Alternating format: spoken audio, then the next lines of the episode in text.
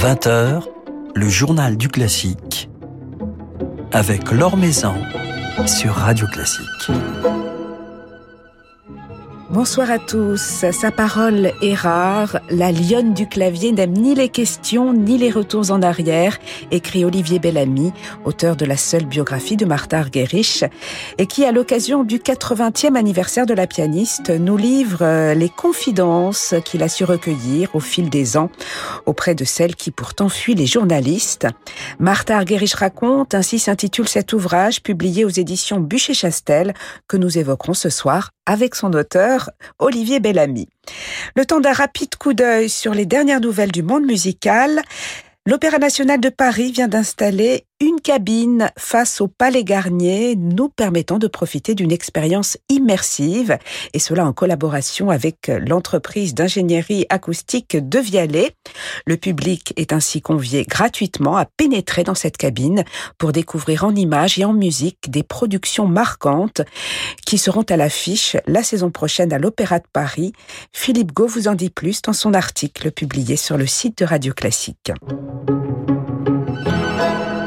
se tiendra mardi et jusqu'au 27 juin la nouvelle édition du festival Musique et Vin au Clos Vougeot, festival qui associe les plaisirs du concert et de la dégustation de grands crus bourguignons. Gauthier Capuçon et Jean-Yves Thibaudet, des fidèles des lieux, en assurent désormais la direction artistique. Ils y donneront le concert d'ouverture mardi soir, concert qui sera capté par les micros de Radio Classique.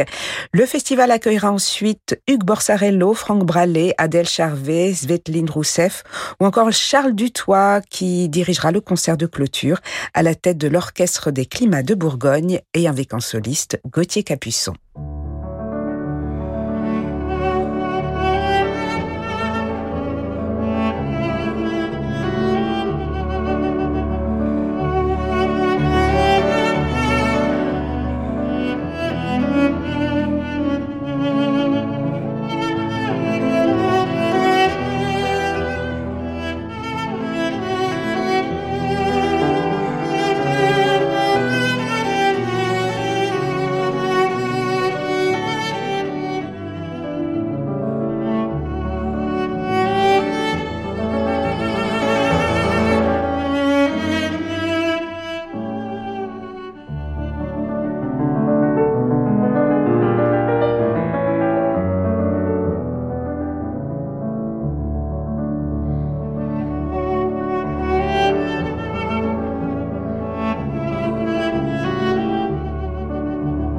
Quelques notes du Lied Auf Flügeln des Gesanges de Mendelssohn par Gauthier Capuçon avec Jérôme Ducrot au piano. Gauthier Capuçon, nouveau co-directeur du festival Musique et Vin au Clos Vougeot qui se tiendra donc du 22 au 27 juin.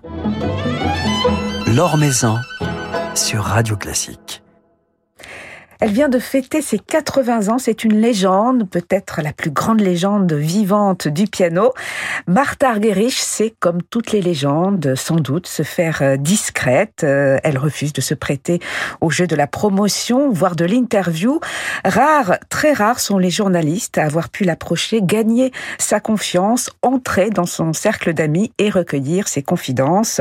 Olivier Bellamy est l'un d'eux, peut-être le seul même depuis euh, quelques années. Il est l'auteur de sa biographie et publie chez Bûcher-Chastel ces jours-ci les différents entretiens que lui a accordé Martha Argerich ces dernières années. Bonsoir Olivier. Bonsoir, alors ça me fait tout drôle de venir dans ce studio.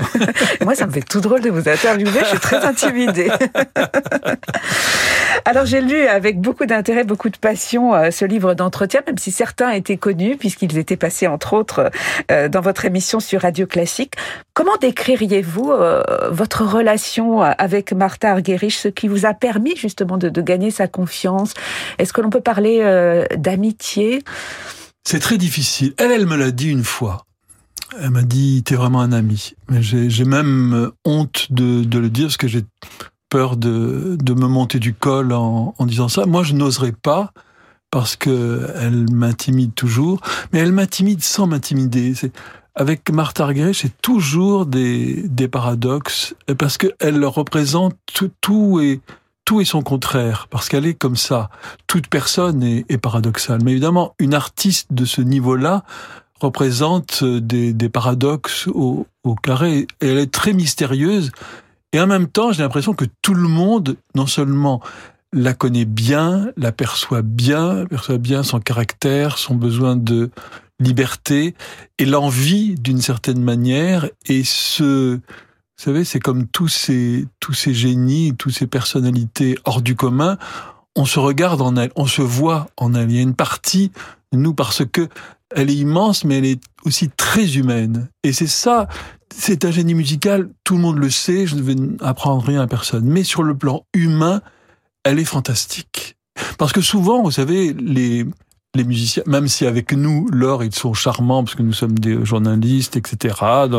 Mais elle, elle craint un peu les journalistes, elle se protège parce que justement, elle ne fait pas la part des, des, choses. Elle est difficile, c'est difficile de, d'entrer dans, dans son cercle, mais une fois qu'on y est, on est adopté. Comme Alors, dans une il, tribu. il faut, il faut ruser, il faut persévérer pour rentrer dans, dans son cercle. Parce que ce que vous racontez, euh, Olivier Bellamy, euh, vous avez dû patienter, euh, dormir euh, dans un lit d'enfant, gagner sa confiance, attendre la moi, je l'aurais jamais fait. Je l'aurais jamais fait de moi-même, mais c'est parce que j'avais été envoyé par ma rédactrice en chef. Il faut être un peu fou, il faut être un peu masochiste, hein, pour ou alors très déterminé. Euh, ce que je ne suis pas, finalement, je crois pas. Oh bah si, euh, la, la preuve, vous avez quand même. Oui, mais en tout cas, euh, vous non, avez non, mais quand on- persévéré. Oui, mais quand on me, quand on, c'est comme tout. Hein. Moi, j'ai jamais voulu faire de la radio, j'ai jamais eu d'ambition en particulière. Mais une fois qu'on me dit t'es capable de le faire, alors là, je j'essaie de faire au mieux. Et ben c'est pareil. Ma rédactrice en chef, qui était Nathalie Kraft à cette époque-là, m'a euh, donné l'ordre ou donné la la mission d'obtenir. Et ben évidemment, si on m'estime capable de faire ça, je fais tout pour que ce soit possible. Oui, mais ça, l'est pas, ça ne l'est pas forcément. Nombre de journalistes ont eu comme mission d'interviewer Martha Grech. Peut-être qu'ils n'avaient pas une rédaction en chef aussi déterminée que j'en ai eu. Alors, si elle se confie peu également, et on, on le découvre à la lecture euh, des entretiens que Martha Argerich vous a accordé, Olivier Bellamy, c'est que c'est une femme finalement euh, assez timide, assez euh, pudique, qui n'aime pas parler d'elle. Et d'ailleurs, elle écrit « Je ne m'intéresse pas vraiment à moi, je ne me prends pas au sérieux, je m'enthousiasme pour les autres et ça me rend heureuse. » Et d'ailleurs, elle parle beaucoup des autres euh, dans ses livres. Elle parle beaucoup d'elle-même. Vous arrivez à la faire parler de, choses d'ailleurs très intimes mais elle ponctue tous ces entretiens de référence à, à, Goulda, à Nelson Frère, à Bruno Leonardo Gelbert. Elle a besoin de, parler des autres parce que parler d'elle est quelque part euh, difficile. euh. Oui, c'est dès qu'on dit une chose, son contraire est vrai, parce qu'elle est, elle est pudique et en même temps, elle dit tout. Vous avez vu quand vous dites, alors évidemment, il y a certaines questions qui sont peut-être un peu gonflées. euh, qui Mais elle par- y répond. Oui, mais c'est ça. Elle y répond même parce que, euh, enfin, c'est j'ai du mal à en, à en parler, même là, parce que d'ailleurs elle, elle dit, elle a une phrase très belle quand je l'interroge sur le passé, elle dit mais tu comprends, c'est passé. Euh, Alors, sauf si par exemple euh, quelque chose lui revient en mémoire après la mort d'un ami qui la replonge dans dans cette période-là, mais pour elle, ce qui est passé est passé. Et en même temps, elle a une mémoire phénoménale. Donc il faut un peu gentiment tirer sur le fil, mais tout vient. Vous savez, c'est un peu comme dans la correspondance de, de Mozart. On s'attend à ce qu'il nous explique euh, sa vision de l'art, on s'attend à ce qu'il nous explique euh, pourquoi dans tel opéra il a pensé. Non, Mozart, il raconte que des choses euh, qui pourraient sembler aux musicologues un peu sérieux, qui pourraient sembler inintéressants, mais c'est la vie même, exactement comme dans ses opéras, comme dans son son œuvre, avec un mélange d'humour, de spontanéité, d'intelligence. Eh bien voilà, je pense que quand on rencontre Martha Argerich et quand on peut parler avec elle, c'est un peu comme Mozart, ça, comme une source vive, c'est la vie. Elle ne sépare pas, je crois, le le- l'art de, de la vie.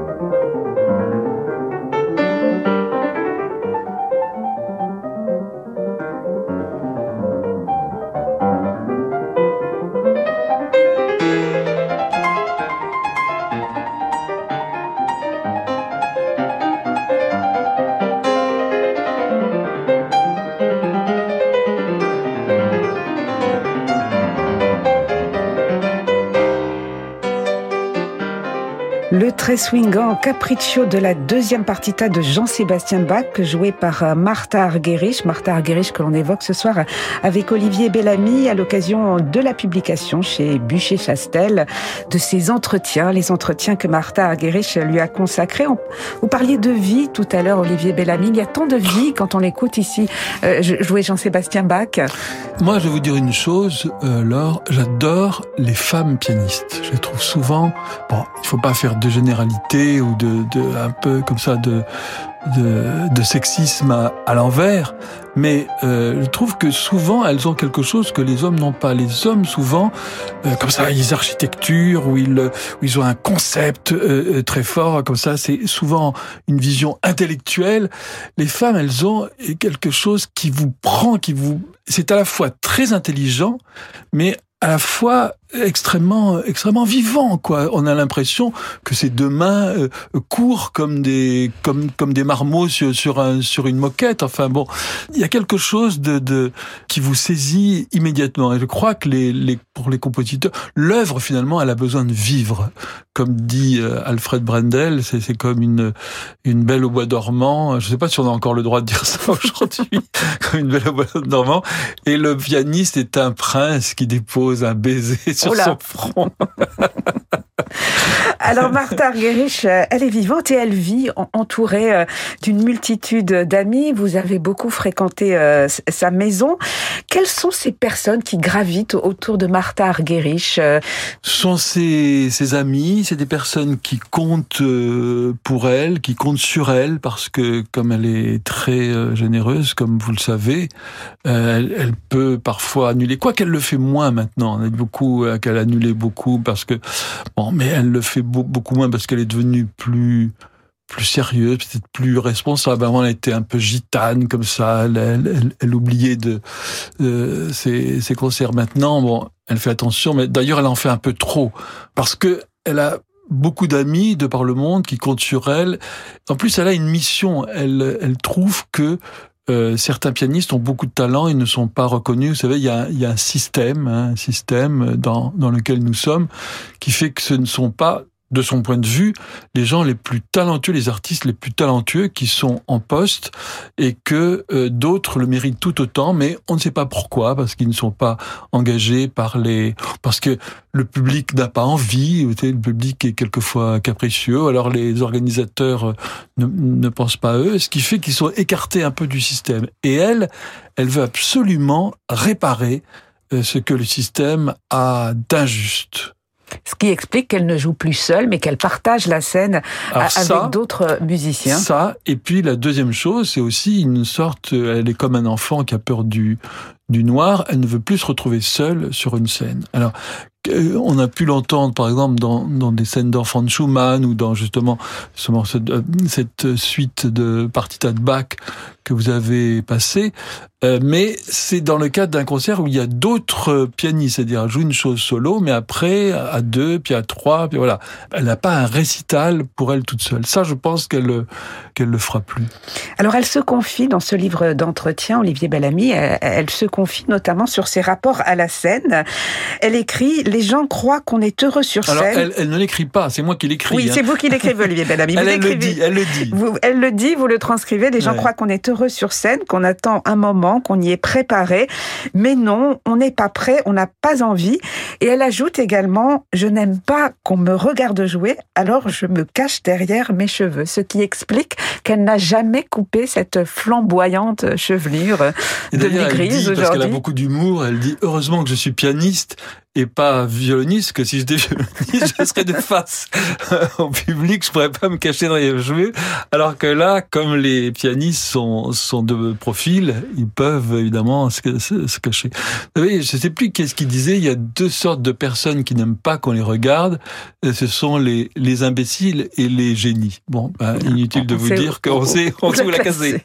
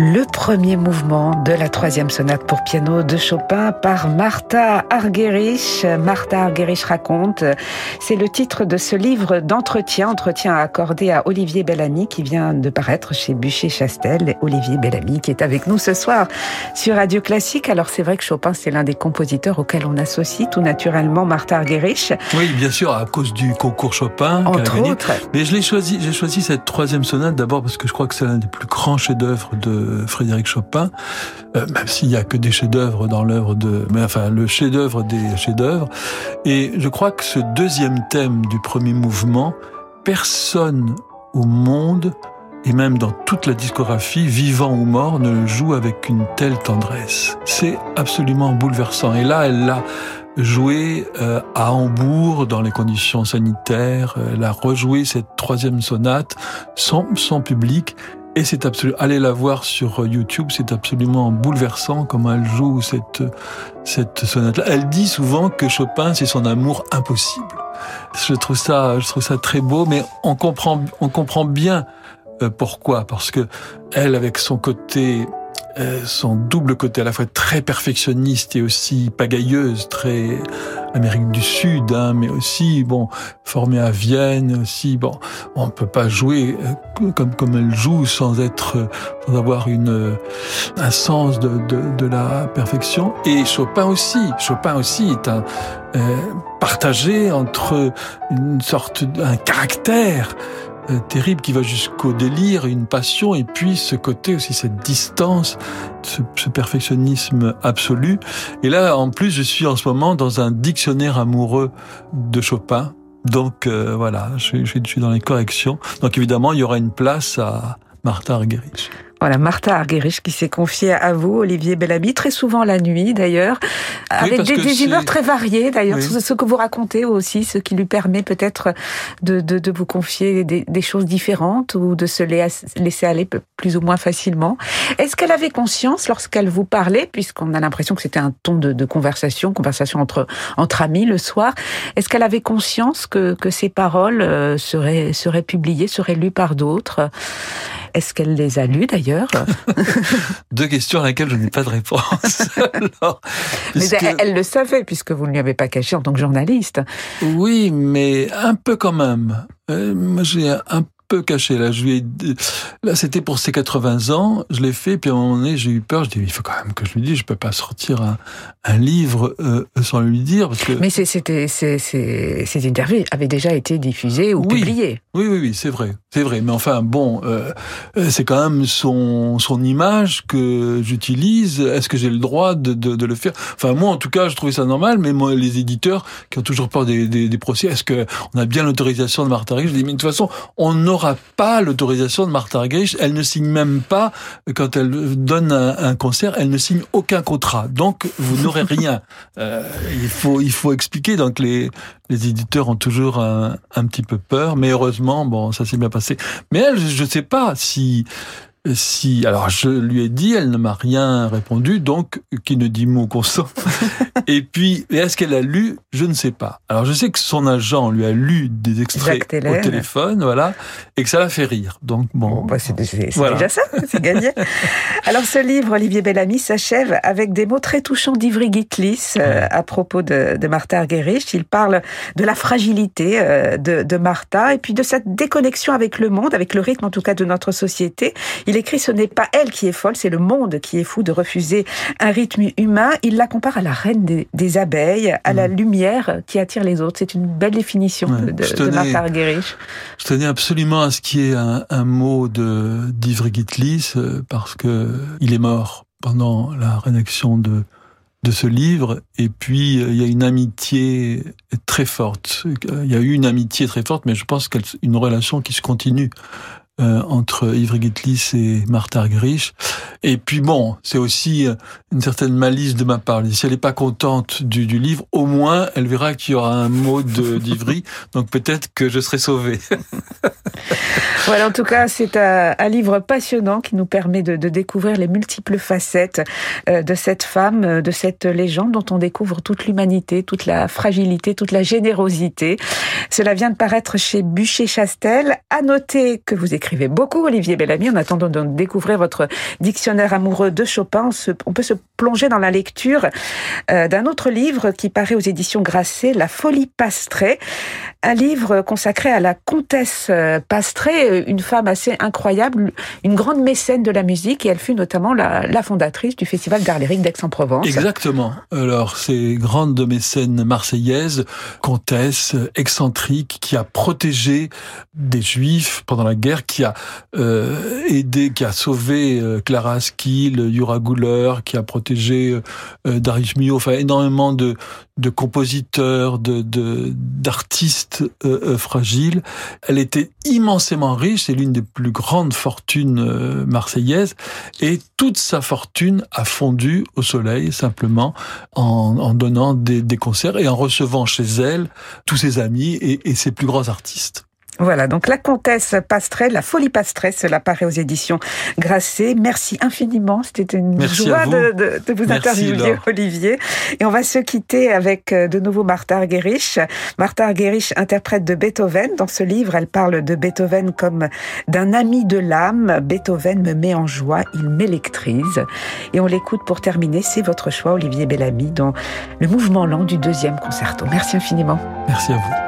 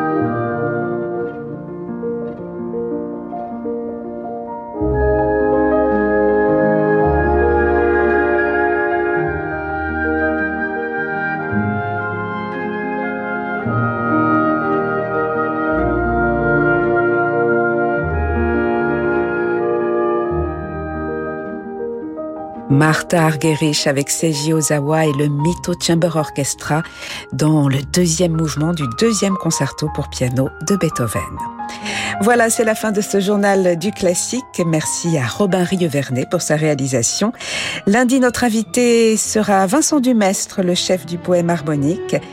Très belle soirée à tous, soirée qui se prolonge sur Radio Classique avec un concert de l'Orchestre national d'Île-de-France capté hier à Reims, un concert qui vous sera présenté par Jean-Michel Duez.